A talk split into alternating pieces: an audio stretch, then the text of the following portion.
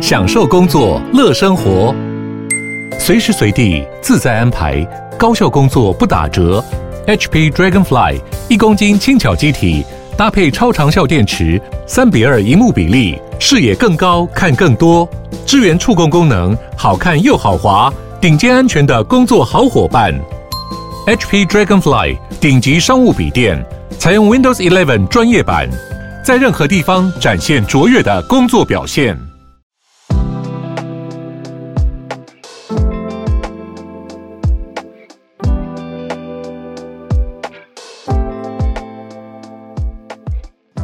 早安，大家早安。哈喽，早安，大家早安。欢迎大家来到今天八月八号星期二的全球串联早安新闻。八月八号。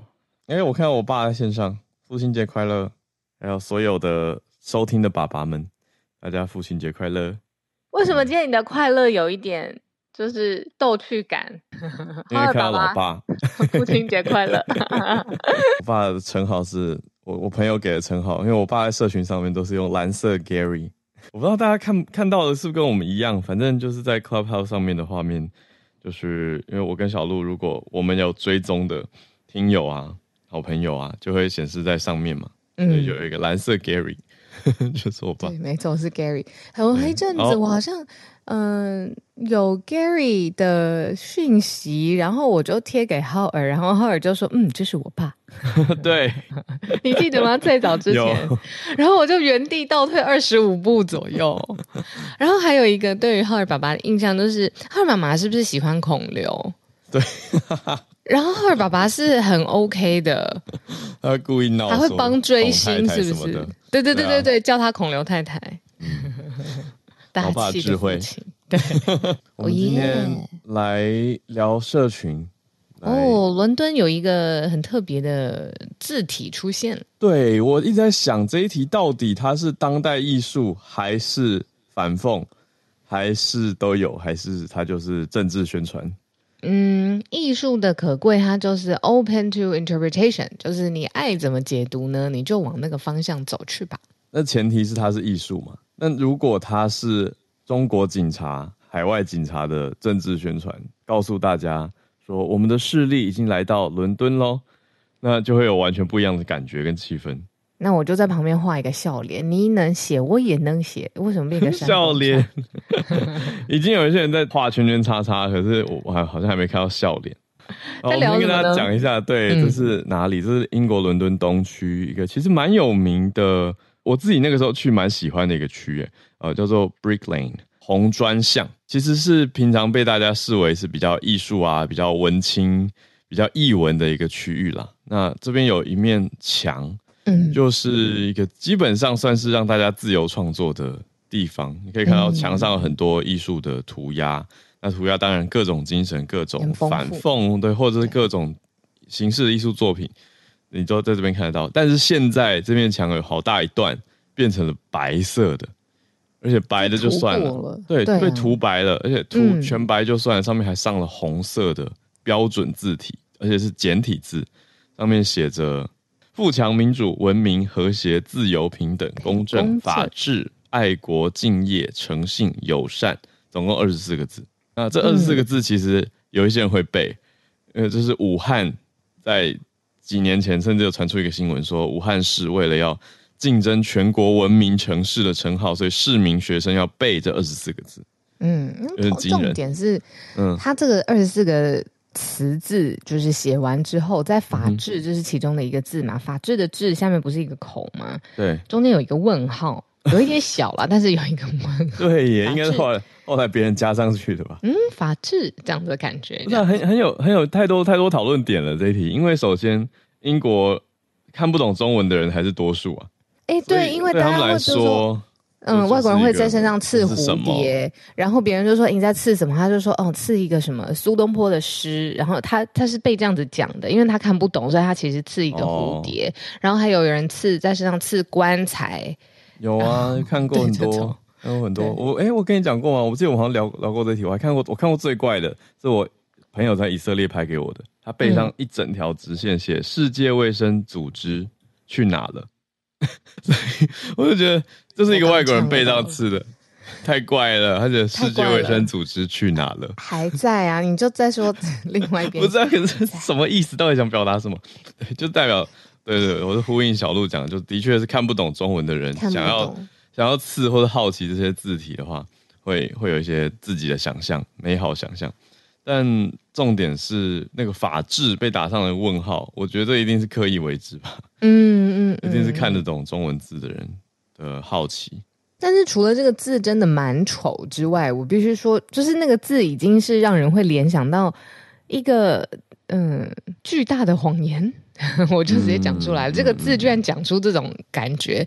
但是我更在意的事情是他为什么要把原先其他人的创作用。好像用立可白把它涂掉涂白一样啊！就是你想要写这些东西，就是放宽标准，所有人都艺术自由的话，那你为什么要侵害别人的艺术自由呢？等于之前大家在上面涂的东西就不见了、欸。哦，你说盖掉真？对啊，盖掉这个，这个是我第一个有点不舒服的地方。可是如果看成艺术形式的话，这样子的白墙红字在中国其实很普遍，那有点故意要仿这个形式呢？哦哦，这样才强烈啊！那个感觉。那你要问其他的创作人的，哎、欸，我要把你的作品盖掉了，因为我有我一个强烈的风格想要表现这样。你的意思是太占比太大块了，是不是？嗯嗯嗯，然后里面前面创作的，对啊，这个是我先看到的啦。不过这边，嗯，这个好像要诉诸到说当地平常的习惯跟规范来去讨论，嗯，所以我就没有那么了解那么详细。我不知道是大家盖来盖去还是怎么样。嗯，另外还有是不是因为大家觉得，嗯，风格虽然有点突兀，但是也觉得哇，这就是艺术表现区，所以有人去拍照，是不是？哦，我们才看得到嘛。聊天室有一个好好笑，那说什么？聊天室有听友看过有人在英国人身上刺大过一只，什么？这个还蛮有艺术感的，我觉得。记大过，哦、就是你小小时候会记大过，对，大过一只。而且通常是，比如说它是一个孔武有力。假设啦，我们 sorry，就是我拿这个印象来举例，不是很刻板。就是比如说骑哈雷机车，然后超级就是肌肉男，然后刺一个很温柔的字在他的肌肉上。写什么？有什么温柔的字？什么玫瑰啊？玫瑰？对啊，这种啊。他可能姓 Rose 啊。哦，好，那这就说得去哦，对不对？对，对啊，我爱粉红。哦，这个有点有点温柔，来自芭比。对，含羞草。含羞草太可爱了。对啊，这就不 OK。怎么聊到这个了？就是，好好这总之，这原来要义愤填膺的一一个一个艺术表现。对啊，蛮蛮多讨论面向的啦。总之，这个就是在英国伦敦东区的红砖巷出现的社群热题，因为太多人在议论说，哎，这个对于会中文的人的冲击感很强烈。嗯，那也有一些人已经开始去做我们刚刚讲的事情了，就是哎，那就互相涂鸦盖掉，自由表现，不喜欢就去涂，就去打叉叉啊，或者把这些字圈起来去质疑啊，也已经开始出现了。好，嗯、就是。真的是不知道，嗯、我看到比如说旁上面画叉，然后说 “No freedom in China”，就直接在自由旁边写这样子，然后写一个无无，对啊，就没有的那个无、哦、无自由，对无就写在那个旁边，比如说无民主、无友善。哎呀，真闹！对啊，很闹，嗯、就是要创作，是不是？大家来怕你啊的这种感觉。嗯，有这种感觉。嗯啊。所以就在海外啦，你看这个这个事情，如果哎反过来，如果是在中国墙内，中共的墙内，那有人在任何的墙上标语加一个五，这个罪大恶极啊，就抓起来了，多严重？对啊，应该没办法。所以嗯，也是一个我讲到这边蛮苦笑的一题吧。嗯，伦敦的一个现况。嗯，好，今天我们还是有四题的题目跟大家一起来分享。好，我们今天四个题目，我觉得前两题比较国际政治一些，那三四题相对轻松一点哦。不过也是国际的热题啊。我们先从中国海警在南海炮袭菲律宾的船只开始讲起，这个很严重啊，所以菲律宾马上就召见了中国驻菲律宾的大使，等于是中菲两边现在热议，就是很密集的在处理这个议题。也想要了解说，哎，中国怎么会涉及水炮呢？那菲律宾的指控说这是非法的，嗯、菲律宾就说永远不会放弃南海的争议岛屿，所以变成中国跟菲律宾杠上了。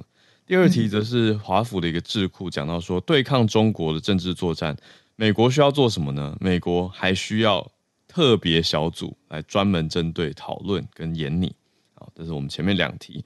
那第三题就来到 AI 的沟通技巧，突然大转换到一个很实用的东西，大家每个人都可以使用的。那我们也来听一听，讨论一下，交流一下 AI 的使用技巧。最后则是讲到法国，法国人有越来越胖吗？有一个调查。发现说，法国人可能是因为素食跟加工品的关系，将近半数的成年人都超重。好，这个法国人，我哎，我们好像有小聊过，我发现法国年轻人他们很喜欢去吃儿童餐，嗯，但他们长大以后有没有？哎，他们。年轻人也是也是成人了，对，但是他们一直吃会不会受影响？或者说年纪更大的，对啊，年纪更大的吃太多是不是就会有身材变化？我想，嗯，也许有些关系，我们待会可以聊比较轻松的三四题。好，那我们还是先从中非之间的事情讲起。好，在讲中非冲突之前，我们先来再聊聊，就是南海争议。为什么我们很常听到这个地方有争议呢？主要是因为每每一年哦，南海都会有数兆元的船运贸易相关会经过这一片海域。那所以呢，多年来，包括了台湾在内哦，嗯，有中国，有汶莱，有马来西亚，有菲律宾，哦，就是今天新闻事件的主角的国家，嗯、还有呃越南都。是称说，哎。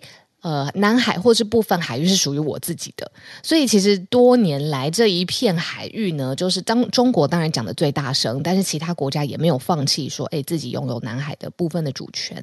那国际上面怎么说呢？在二零一六年的时候，在荷兰的海牙，我们常有说国际事务上面在海牙就有一个呃国际事务的常设仲裁法院，它是有针对南海到底是谁这件事情来开会讨论仲裁的。那他的决议就是说，中国叫的最大声，中国说哇，南海是我的这件事情其实没有任何的根据，然后这也嗯不是等于是中国的主权，但是呢，北京不 care，北京呢觉得这个是国际事务，嗯，仲裁，嗯，他不想鸟，所以呢还是持续的在南海当中做中国想做的事情。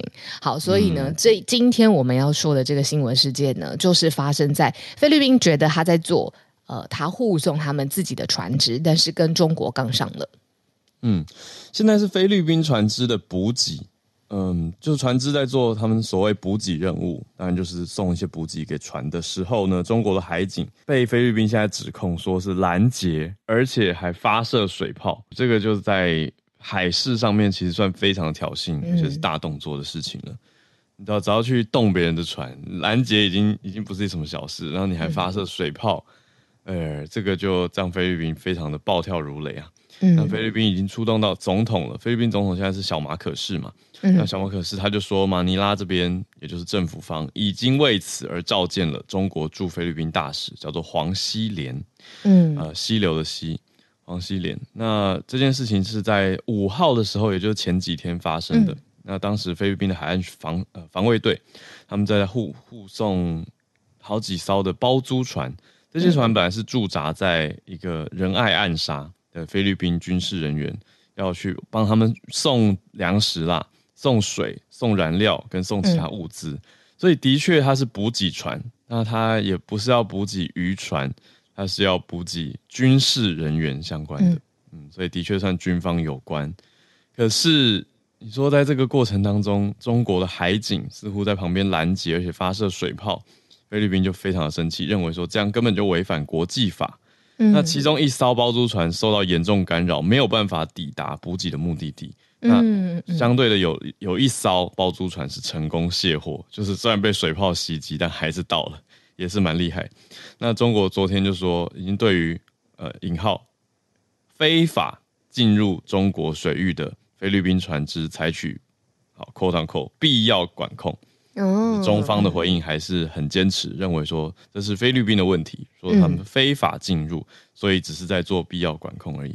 那就是南海争议一直以来，小鹿刚也讲到了点，两边各有各的坚持，跟各有各的说法。嗯、中国觉得我们就是在这个地方有那么多断线，嗯，有的有的国家或地区就是觉得，嗯，没有啊，这里是我们的。特别是像你说，像这次的仁爱暗杀，菲律宾就觉得是划在他们的范围里面。嗯嗯嗯，对啊，就是认为主权啊。嗯，所以这个主权争议真的是会造成很麻烦的事情。像刚才浩尔讲的这个事件，就是嗯，都觉得是在自己的海域嘛，自己的领海里头发生的事，嗯、所以有权利做点点点。但是这件海事的冲突是折射出中非关系的一部分。其实才没几天之前，呃，北京呢，也就是同一个人哦，就是驻菲大使黄希濂有代表北京捐给菲律宾，嗯、而且也是马可仕他那个时候出席的一个捐赠仪式。嗯里面呢，捐什么？捐了两万公吨非常大量的尿素肥料，嗯，给菲律宾。嗯、那就是小马可是出席这个捐赠的仪式，他那个时候也说了，嗯，要菲律宾跟中国要一起强化共同的关系、共同的利益，也就是说，中非关系应该要往一个方向去走。嗯，嗯，但是这个很快就发生了变化，这个不是没几天前啊，六月底的时候发生的事情。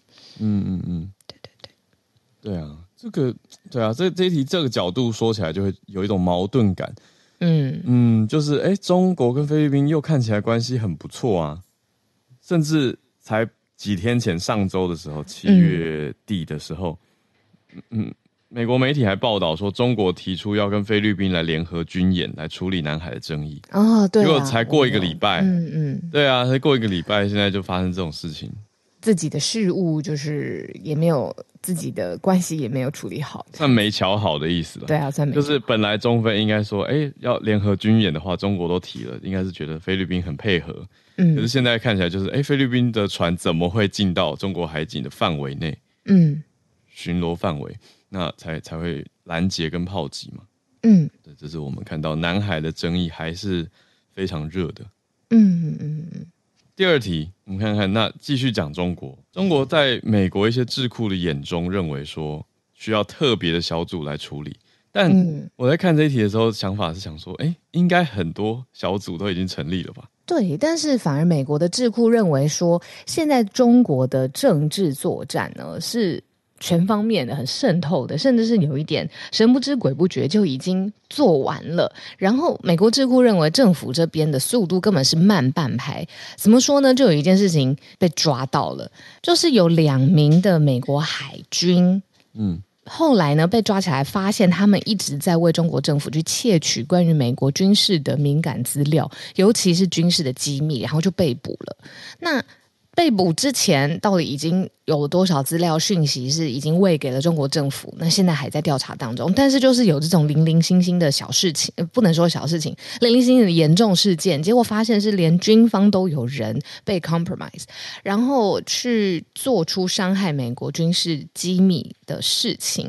嗯、那结果智库就认为说，哎，这种叫做没有战争的竞争，他们表面上面没有开打，不是热战，但是他用各种渗透啊，或者是间谍啊这种作战的方。法其实也是一个很具有破坏性的事情。那智库就跳出来说，美国应该要正视这件事，成立多个，甚至是有一个专责的小组来对付这种不是台面上战争的竞争。嗯，专责小组，啊、那你觉得呢？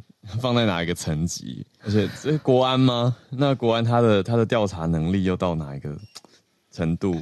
最高层级耶？那如果变成一个 top clearance，那他他是不是又？又又会权力过大，有些东西可以去要保护美国军事机密的话，那你的意思说他只属于拜登吗？哦，直属 糟糕，直接听命，这个是 好像又很难划分。主要是我觉得想要凸显出这件事情真的很重要。嗯，然后对啊，他嗯，CIA 应该这个其实是属于 NSC 呃。NSC, 安全局。NSC 对，就是白宫的国家安全会议，嗯嗯，它的对 National Security Council，嗯。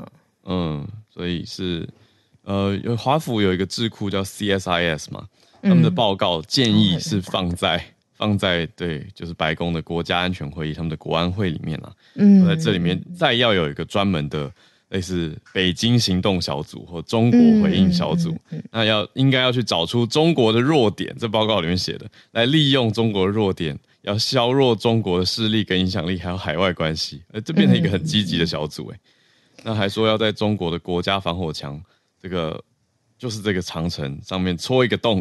让中国民众可以连上 Google、YouTube、Instagram、Reddit、Wikipedia、WhatsApp 跟 LinkedIn，这一段有点奇妙了。这一段会有有一点，这是报告的内容诶。还有一点更奇妙了，他就有一个嗯政策上面的建议吧。他说呢，既然就是美国的军事啊都常常这样子被渗透，机密也都泄露出去，那我们就做一模一样的事情，针对中国人呢去搜集庞大的资料，这、就是中国人民哦。然后呢，这个就是美国情报搜集工作非常重要的一环，因为呢，透过这些资料呢，你可以知道中国境内现在民心的走向、名气到底现在是支持什么啊，然后在用什么啊，在想什么等等的。那也就是说，你怎么对我，我就这样对回去，这样子。对，哇，这个你这一次的政策报告建议这一份有点大胆呢。我觉得这些真的是好的建议吗？我有点不太确定。戳一个洞，防火墙，像你刚刚讲的，戳一个洞。对，就是意思是要站回去，哎，有点像你刚刚讲。我觉得这以网络来讲，已经算热战了吧？蛮多积极作为，哎，对，因为因为本来的角度都是。我们我们通常看到什么回应小组，就会觉得哦，你要应对，你要保护，那相相对被动的一个反制嘛，或反应嘛。可是这一次的报告里面，很多建议都是积极主动的作为。对，就是你这样子做是不是好？我再降你一军，就是对啊。戳一个洞，真的我很少在外交的政策跟新闻上面看到。对啊，对，这是什么意思呢？是跟 VPN 业者合作，直接全大量发放免费的 VPN，这个是算戳一个洞吗？对，那他们上了 Instagram，上了 Wikipedia，然后呢，然后就要去搜集这些人他们的名气之所向，所以情报人员要去搜集中国人民的资料。哦，哎，我跟你说，这让我想起我昨天跟上，你还记得他是谁吗？就是我之前很常聊的一个一个台湾女婿，她是一个美国人，那他就是有一点嗯很强烈的想要研究政治啊，中美之间的政治这种好奇心。他就说呢，Snow 的那个史诺登，Wikipedia 泄密的这个创始人，是对，WikiLeaks，WikiLeaks 的创始人。等一下，他是 WikiLeaks 吗？对对，是吧？对对对对对对对，吓死我了。我记得他是 CIA 出来的吗？他自己是，我记得他是情报单位合作的人员呢、啊。哦。嗯，好，他就说那时候披露的文件就是说呢，其实中国呃美国在做的事情跟中国一模一样，只是中国明着做。例如说，政府可以征集啊、呃、私人企业的资料，例如说就是他呃不让呃情报怎么样怎么样怎么样。然后呃美国政府其实都是在跟中国做一样的事情，只不过美国政府不让人民知道。例如说，其实美国政府也可以去征集 Google 的 Facebook 的资料，只是我们不说。然后在呃呃。中国的社群平台上面是有 censorship 嘛，它是可以管理审查的。嗯、那其实呃，这些私人的企业一直都有，而且政府也都知道。那只是呃，外面包装成是一个 free enterprise 的这种自由企业的形象。那这个就是 Snowden 那个时候大量的披露的一件事情，就是说其实中美都是强势的霸权，只是它包装的呃，美国包装的在自由民主的外衣之下，其实有很多很多事情。跟中国的本质是很像的。那我昨天也只是听到有点瞠目结舌这样。嗯嗯嗯嗯对啊，这这是一派的政治上面的想法这样。啊，就是 发出了奇怪的 喉咙声音，抱歉。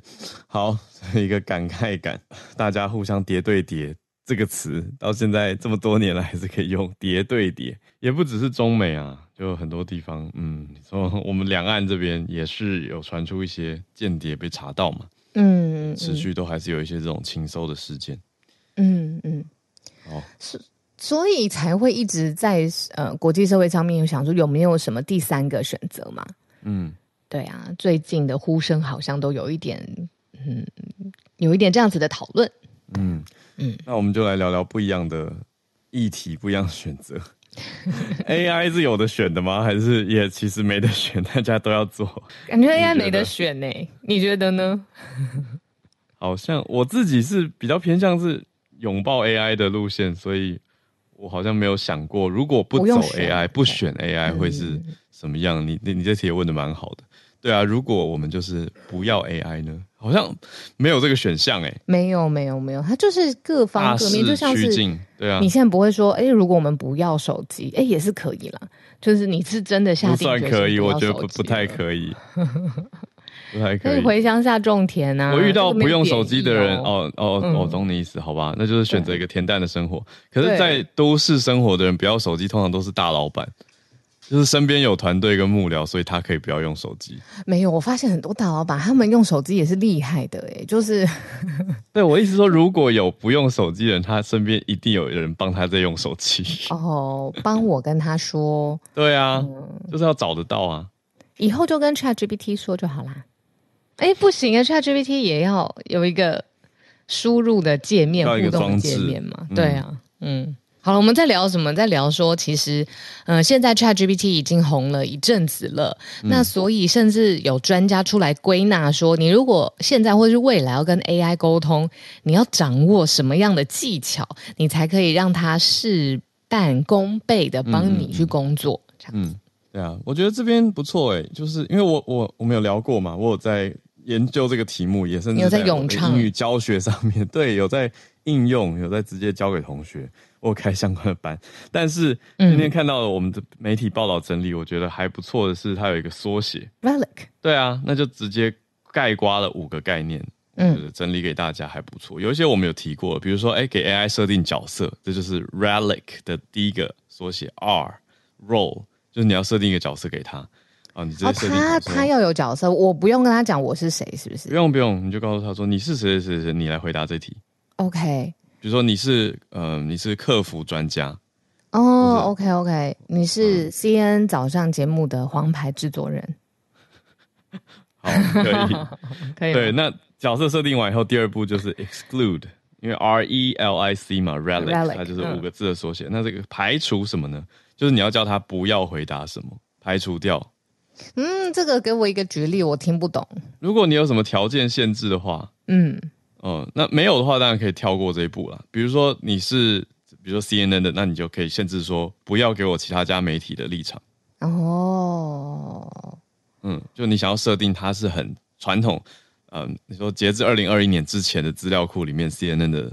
大多数的倾向立场设定的话，嗯嗯，对，因为如果你直接引用说啊，你就是 CNN 的一个制作人或者是一个主播，他可能还是会讲出不同立场跟不同面向的话。哦，六 OK，我懂。对，或者说你要他，嗯，不要再提议再做什么川普的调查报告了，就排除这样。也可以，就不要提到川普。好，举例来说，好，那第三个 L 是 length，是设定好长度，就是你说啊，比如说用一百五十字回答。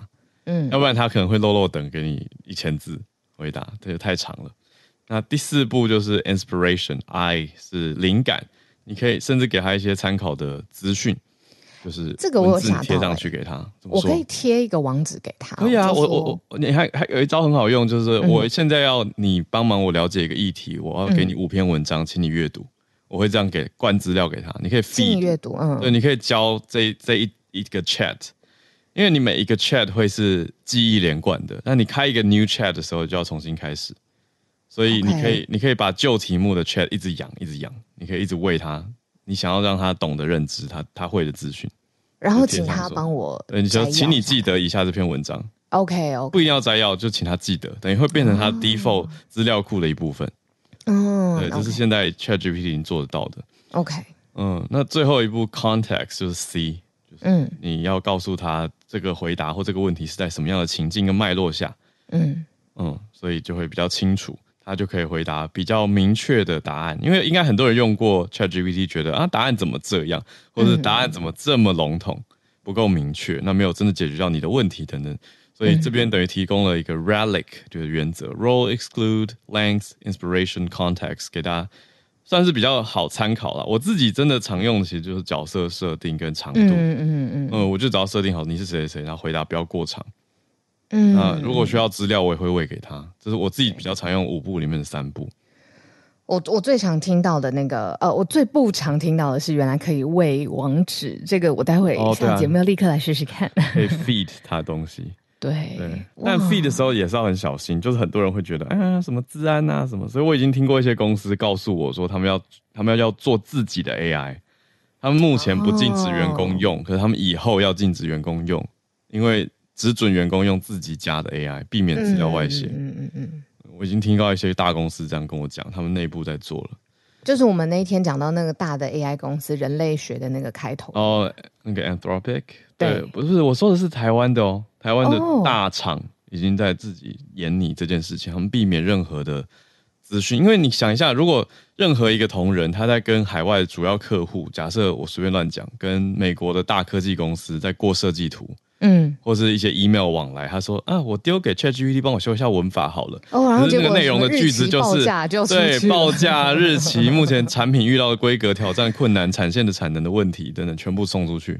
台积电的最新产线哦。新设厂即将在几月几号开始测试？哇！全部都送上去，哦，这个很恐怖哎。那不是只是送上去恐怖，而是如果 OpenAI 他们内部做应用的话，对啊，那这就是让大家比较会有疑虑的地方嘛。嗯嗯，所以为了避免这些，有的公司就决定啊，做自己的吧。嗯。嗯，然后掌握这个原则，然后就算在自己的这个企业当中，也可以问出比较好的答案，然后又不用担心这个资料有安全的疑虑。嗯嗯嗯，没错，嗯、对啊，有的时候很不容易，因为我一开始也是站在一个类似你知道，嗯，科技力还算 OK 的一个人的角度，会觉得说啊，那就不要上传机敏资讯就好啊。可是后来自己实际带了一些学生跑了几轮以后。就会发现，哎、欸，学生他有一些那种资讯，那是在字字里行间的，你很难只是把一些关键字涂掉，然后就单纯请 ChatGPT 帮你修文法，没有办法那么简单的 clear cut 的做到。对，而且他这样子也会不连贯，不知道你在说什么吧，反而整个意思都不一样了。嗯，你如果把重要的字词删掉，对对，对啊、有可能会影响文意。嗯。嗯嗯，所以比较麻烦一点点。对，所以讲回核心，这样听起来像我在做宣传，可是核心就是。还是要学英文，因为你不能完全仰赖 AI 帮你做所有的事情。不过我我觉得我们好像把那个学英文的商业化给他带了一个怪怪的感觉。可是他真的没有任何的问题，因为他不只是学语言考试，嗯、然后好像有一个好好成绩、好工作，真的不是这样子。那因为这样子去让他商业化，也已经存在了那么多年的补习班的这个是吧、呃、产业，对啊。可是英文它又很特别，就是它其实就是打开各个知识领域啊，你说。旅游啊，生活各层面，你就是多了，对啊，多了一个一个一个工具。那你去学工具，嗯、为什么不不要付钱呢？大概是这个。那就欢迎大家来台湾号上课，直接推到底，直接直接直接，我这个桥已经直直接通往台湾号那儿了。对对对。对啦，总之就是因为你用了一个很好的工具嘛，可是最终你还是要自己审核这个成果啊，不是说啊我只要用，因为很多人对 AI 的想象真的是我只要上去许个愿就完成了，嗯、就真的把它当神灯精灵。嗯，可是它不完全是神灯精灵，它是一个要判断呢半成品。嗯，讲的很好，半成品。对，它会给你一个可能可以直接用的东西，但也有可能用出去会发生悲剧的东西。哎、欸，我我我我老公他最近他一直在就是嗯、呃、研究怎么用 ChatGPT 跟他做英文式的口语对话。可以啊，可以啊。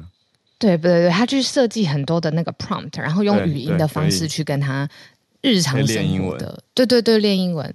他最近对这件事情很有热忱。好，那我我等下再台湾号的补给他。有，因为其实呃，他他这个这个用法很好，很聪明，那也是有需求的。那也有厂商已经看到这样的需求，在做。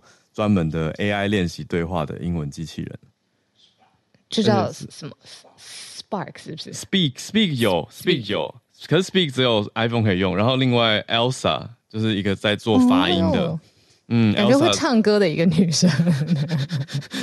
刻板印象，对，刻板印象。Elsa Speak 它是一家新创，他们的也做得很好。他们现在已经推了一个在测试版的 Premium 的机器人。嗯、我觉得好聪明哦，用这种。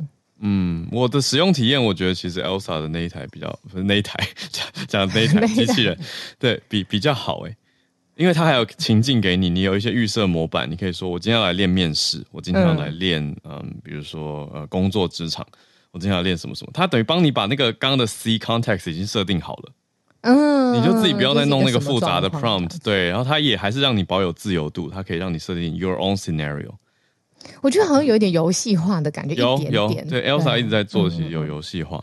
对，可是他在跟我说说，哎、嗯欸，你看这样 ChatGPT，嗯，很快跟我们练习口语的时候，我心里就飘过一行字，就是啊，我人就在这里，你可以跟我练习口语啊。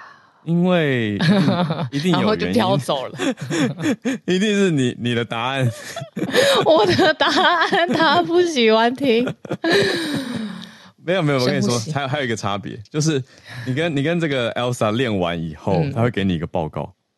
啊，这就就是你刚刚练完的这一段，他就说，哎，你的哪些发音发的非常好，然后哪些东西也可以再调整，然后还让你有示范，还有调整建议。这个我觉得是他厉害的地方。那 Elsa 要钱吗？我来问一个最核心的问题。他先让你有一些免费试用啊，可是你要用进阶完整功能，他就要收费。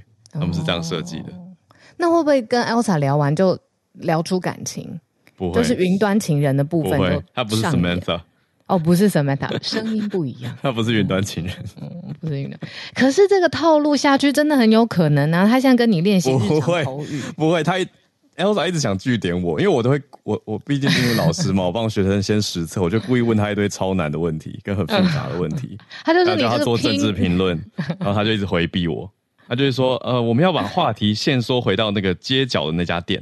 我就说，可是我想跟你聊政治。他就说，那他说那不是我的范围，我们来聊街角那家店吧。我、哦、还不够，还不够全面。他就只想聊街角那家店。好了，我是说技术上面真的很可能在嗯互动自然聊天的语境上面，跟机器人聊出很多日常生活的对话了。嗯，可以有一个大概啦，但我觉得这些工程师设计设计其实也很聪明，就是都怕会聊出乱子。所以都有 设定一个范围，真的，因为他要让对话有一个终结点，他不能让你无限的聊下去，要不然他没办法产出报告，他没办法完成这个对话任务。嗯嗯嗯嗯嗯，所以他会划分一个区隔。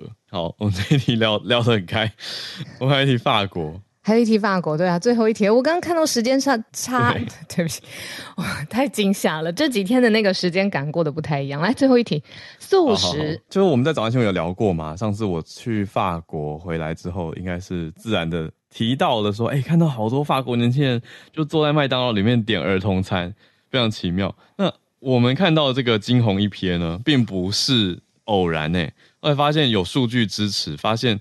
麦当劳在全世界最大的市场是美国嘛？可是第二大市场竟然是法国哎！可是法国是美食之都哎、欸，它是一个有一个丰富饮食文化的地方，然后大家去吃素食，你不觉得很很很冲突、很矛盾？很爱吃素食这个地方？嗯，太多面向可以讨论了。我觉得很多原因呢、欸。一方面是我觉得麦当劳在法国的 branding 做的蛮特别的，都用暗色系，都是黑底黄黄 logo，嗯、对，他一故意要比较潮流、比较现代感一点点。嗯嗯、那他想要营造成一个大家的聚会场所，嗯、就是会直觉的第一个想到啊，便宜又可以吃到呃可以的东西，没有没有说好吃，因为你刚刚讲美食的城市或美食国家嘛，对，那那是美食啊，但是大家不会每天都追求一堆美食。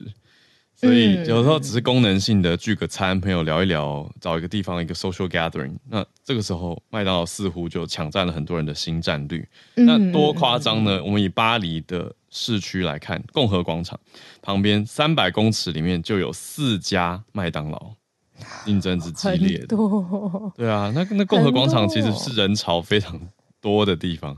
嗯，对，所以也可能因此，近半数的法国人有身材的问题。年轻人肥胖比例比二十年前翻了四倍，这很惊人哎。可是单从你吃什么东西，你直接推到肥胖，我觉得中间还省略了一些生活习惯的元素。因为其实我自己来说好了，嗯、就是我吃麦当劳，我觉得不算少。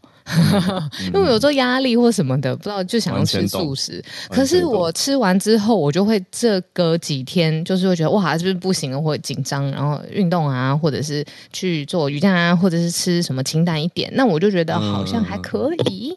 我撞到平衡，会去平衡。对对对对，还有一些平衡的事情要做的话，应该就不会直接肥胖。因为你知道，我每次脑子。这个是我自己的暗黑面，我每每次脑中都会想起一个数据报告，就是美国有有人去 track 一个，他好像一辈子大部分的时间都吃麦当劳，但有人没事，有人吃了十几年之后就严重的三高，然后心脏病，然后最后危及生命。但最后的结论就是，这没有科学上面的实际查证了。我自己的印象、嗯、就是，这其实是看你的基因，你到底会不会肥胖，甚至肥胖出病来。有人就是没事，有人就是会很严重这样子。这是什么基因乐透有中跟没中，还有天注定？对啊，吃麦当劳都一直吃都没事，这样当然不是。哎，可是大数法则来说不好。可是我好，因为回应你这个题目，我一定要讲一个算是相关的点，嗯、就是所谓一直吃麦当劳，我觉得也需要更严谨的定义。哎，对，因为我看过有一些健身网红，嗯、他们故意挑战自己，连续一个月说所谓连续一个月吃披萨，或是连续一个月吃麦当劳，结果、发现素食不是不是那个对，而而是他们一天有可能只吃一餐。哦，那它总热量就不会过多嘛？那加上它运动量如果又够大的话，其实根本就平衡掉了，算是平衡掉。当然，你说这样蔬菜摄取会不会有点不够？他说要多加点几份沙拉，我觉得好可能是要吧。而且，那就算他身形看起来不错，可是他真的就健康吗？我觉得大家都要去思考这些点呢、欸。而且，那健身网红他是是一种噱头嘛，他当然要做出那个很酷的 before after 照片给大家看啊，让大家很惊讶，这样才有社群震撼的效果跟扩散的效果。可是仔细看，我觉得都有很多要再去思考跟了解的地方，所以不是那么斩钉截铁的结论说，你看他都没事，他就是因为基因很好。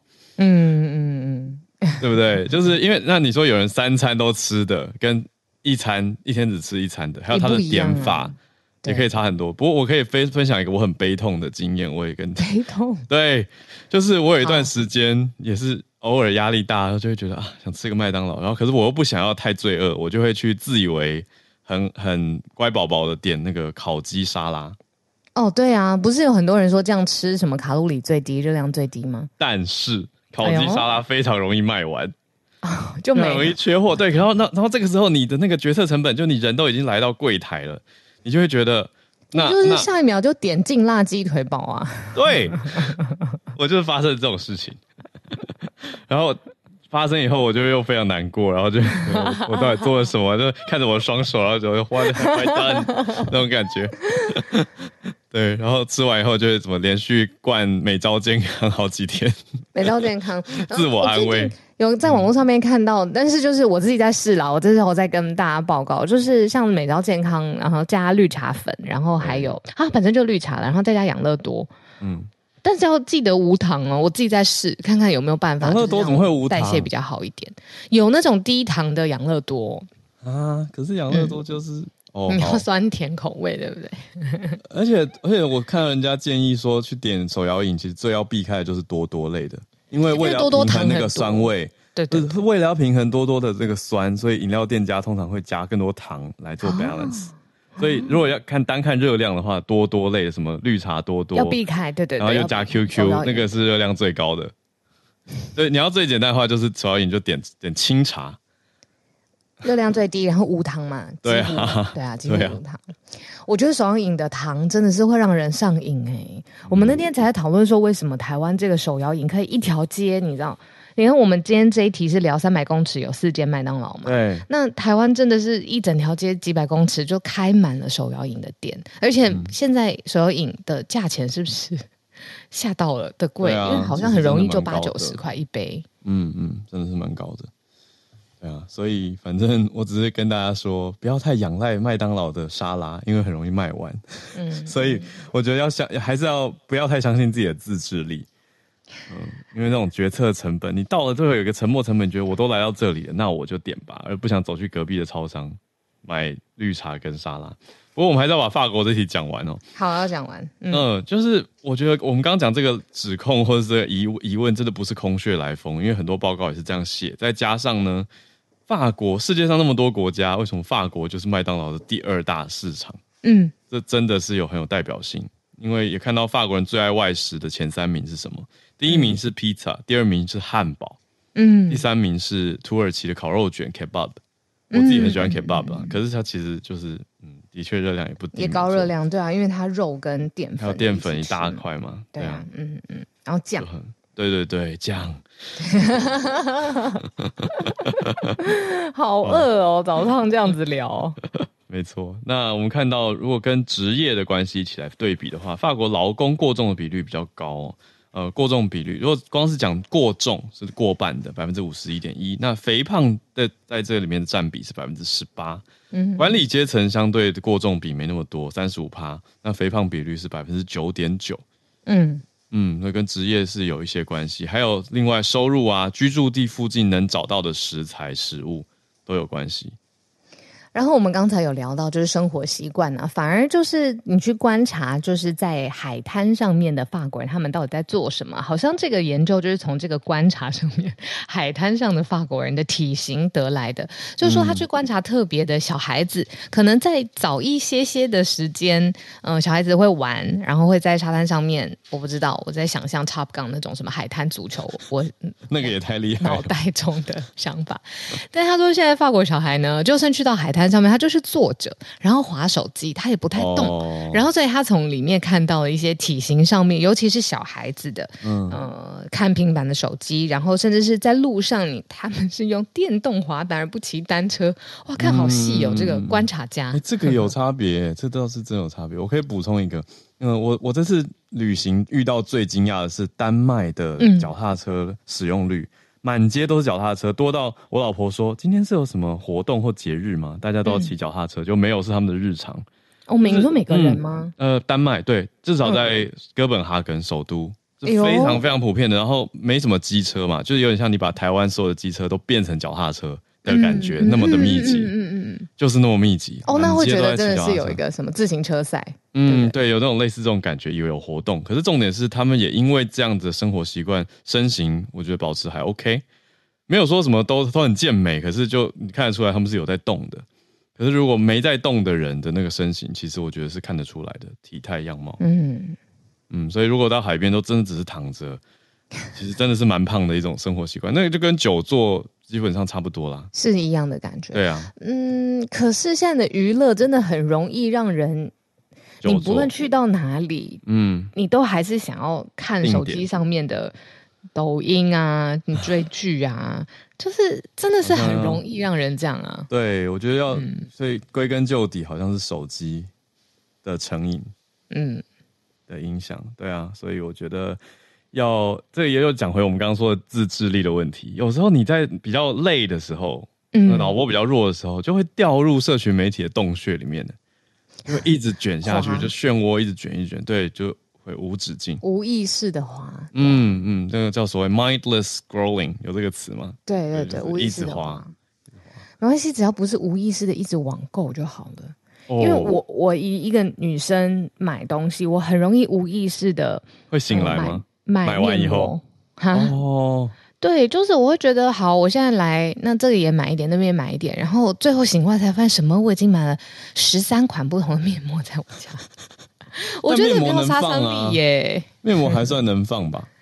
哦，对，面膜可以放，我都冰在我们家冰箱里头，吓死人了。对啊，可是你这样会影响到你储存食材的空间。对，我现在就是一个放保养品、精华液跟 鸡腿，战争。好怪哦，没有啦，没有那么夸张啦，夸饰说法，夸饰说法。知道了，就觉得好笑。对啊，哦，所以这是一次我觉得蛮特别的一个身材现象，也看到素食，甚至我们最后拉到的是自制力跟手机成瘾等等生活习惯的议题哦。哦，我刚在聊天时有看到一个留言，我觉得很好，可以跟大家分享。他说呢，要尊重法国人想吃素食的感觉，但是不要去强加维持外国人对于法国菜的想象或那种。就是说我刚刚开头不是有说法国是美食之都，呃，饮食文化很强盛嘛？那留言朋友是告诉我们说，你要尊重当地法国人想吃素食的感觉。是啦，不要硬去维持法国菜的想象。是啦，是啦。就是，可是法国菜的确也是很有代表性啊，嗯，还有意大利菜啊，所以，但 但你说这边的年轻人会不会想吃素食？会吧，嗯，会，所以我觉得是的确是不冲突，的确不冲突，而且这些你说知名的餐厅或者这个菜系，一定还是会继续发展下去，嗯、对，只是就像我觉得是我我刚刚说的点啦，就不会你不会每天上馆子去吃这些，那就算你说哎、欸、家常料理不错，蛮厉害，对，可是。也也是那个样子嘛，对，但但是素食，我觉得我们这一题可以看到的是这种素食的文化传染力吗？还有它传播扩散力有这么的强大？还有它就是有的时候让人想吃，就这样了。对啊，我听过营养师的说法是说，这种高油、高糖、高盐，它跟我们生物学的 craving 其实是有关系，有关，然后刺激你啊。我还有看过一个营养师说，你如果特别想吃素食，嗯、呃，代表你身体可能缺了某一种的营养素。嗯，这个确切是什么营养素我忘了。可是你如果长期或者是很容易高频率的想吃素食，你可以回头检查一下，如果你的营养。均衡了，平衡了，搞不好不会有那么高频率的 crave。欸，我体感上真的是这样，欸，哦，就是改变饮食习惯以后，就比较不会那么高频率的想要吃这些东西了。对对对对，嗯，特别高油高糖，那好像是身体里面细胞，如果你吃的习惯了，身体就会告诉你说，半夜的时候那个东西很好吃，赶快点来吃，然后你就会点咸酥鸡。然后就会觉得 it's okay，就是你就会很多自我安慰，对，然后想说我隔天会平衡啊，我什么今天一整天没吃什么东西啊，吃蔬菜，然后就太多想法，对对，都会自己告诉自己，或者说咸酥鸡我有点四季豆，我就会觉得我有吃蔬菜。好，可是我觉得你回头像，重点是那个油量过多啊，那个纤维都被破坏了。对啊，所以大家不要再过度骗自己了。但适时的平衡跟吃的开心也是很重要的。聊天室有点坏哦，我刚刚不是说那个 身体可能缺了什么东西才想吃素食，然后聊天室就说是缺了理智，还有人说缺了快乐，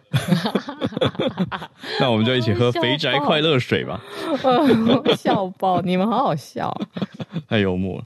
好了，今天我们今天变成父亲节欢欢乐特辑，对。对啊。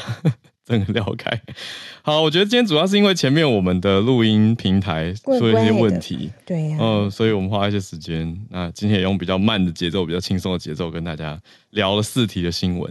大家也欢迎给我们 feedback，如果这样的形式感觉怎么样？我们还是很喜欢跟希望有不同的串联声音来平衡。不过今天我们真的是把时间都聊掉了，所以如果各位听友想要来串联的话，明天好不好？明天跟后天还有大后天，哎、欸，我们礼拜五好像有专题来跟大家分享。对，礼拜五专题。嗯，对，明天跟后天都还有板位。那 我们用板位这个词好商业。好，那明天当然礼拜三也是有 SMC 早科学的时间。总之，祝大家父亲节快乐啦！这个在。嗯台湾很特别啊，八八节，世界上不多地方在庆祝的节日。父亲节，大家父亲节快乐！那我们就明天见了，明天见呢，嗯，大家拜拜。